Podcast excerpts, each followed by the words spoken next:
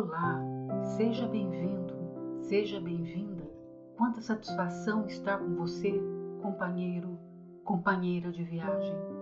Espero que esta semana tenha sido abençoada com a satisfação de dever cumprido. Se algo não saiu como combinado, saiba que não está sozinho. Juntos, eu, Patrícia Santos, e você, meu companheiro de viagem, neste 35 episódio da jornada quinzenal de autoconhecimento, na qual vamos tratar o tema: O bipolar tem amigos? Bem, para responder a essa pergunta, é preciso questionar se, ao ser humano comum, é permitido a capacidade de fazer amigos com facilidade. Aparentemente, o indivíduo normal tem o seu círculo de amizades. Aliás, vários grupos, dependendo de suas intencionalidades e circunstâncias. Por exemplo, a de participar do melhor grupo de ciências na escola para ter um desempenho considerável, ao de ir às festas de amigos nos finais de semana para se destacar diante dos demais, ao de ficar junto nos intervalos da escola, de viagem e outras tantas possibilidades. De acordo com as intencionalidades, os grupos vão se formando e, na mesma intensidade, se desintegrando para formar outros de uma forma breve, concisa e eficiente, a fim de definir os objetivos para realizá-los num tempo hábil para o bem-estar de todos os envolvidos. Decididamente, como seres sociáveis, somos programados desde o nascimento para vivermos em grupos primeiramente familiar, depois o social, o institucional e por aí em diante. Após essa breve exposição, parece ser natural e fácil o ato de estabelecer um elo de amizade. Sabe-se que não é tão simples assim.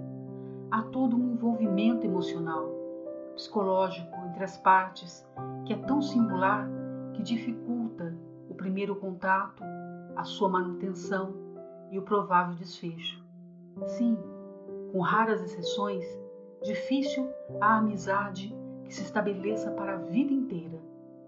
É de se contar os amigos nos dedos de uma das mãos, os antigos diziam, e com razão, não acham? E muito mais na atualidade, em que a tecnologia determina o nível das relações existentes no ambiente virtual.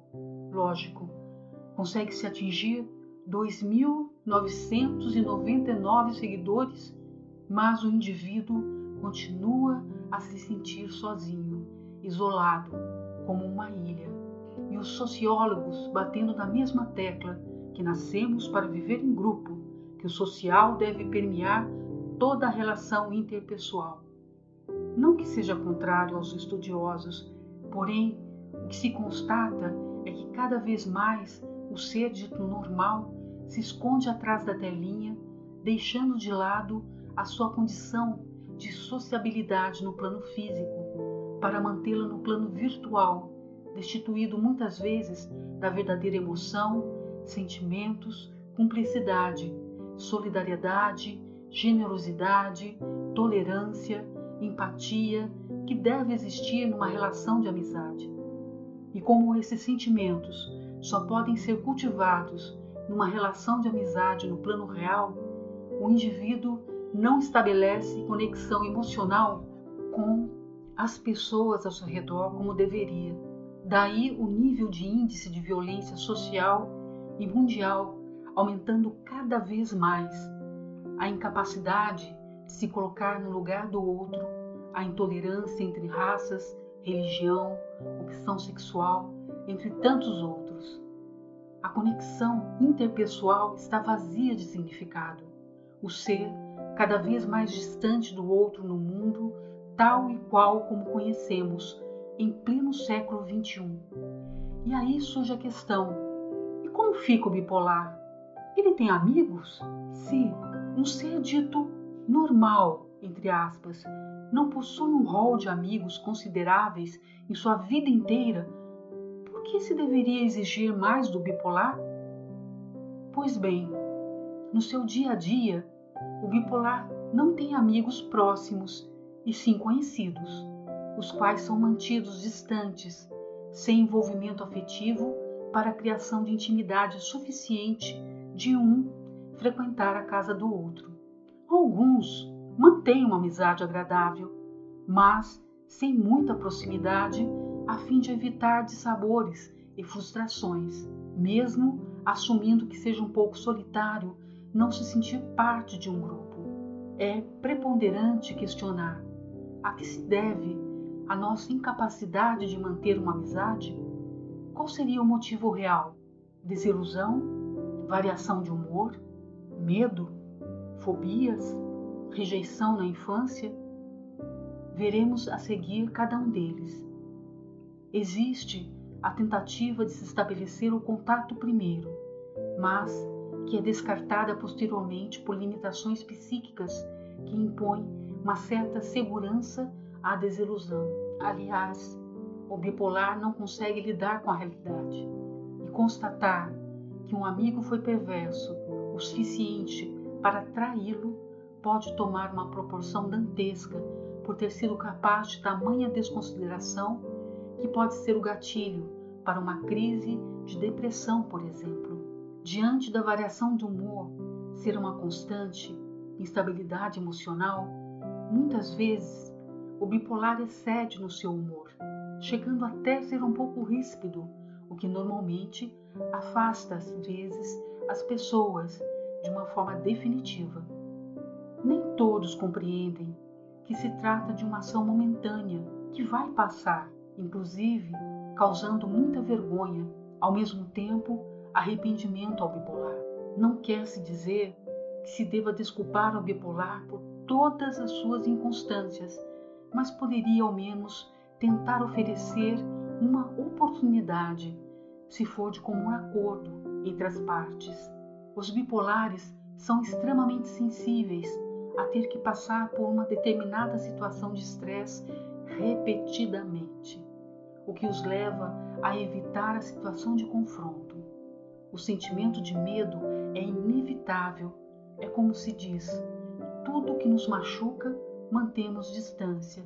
Uma proporção significativa de bipolares apresentam fobia social, mantêm-se isolados do convívio, podem até estabelecer o contato social no trabalho por uma necessidade exigida pela circunstância, mas ao voltar para casa se mantém recluso, como está acostumado. O sentimento de rejeição na infância leva o bipolar a se distanciar das pessoas, de tal forma a não querer manter laços afetivos. A dor de sentir que a sua presença não é desejada dói demais, mesmo que esse sentimento ocorra por parte do bipolar apenas. Confiar novamente exige um esforço enorme.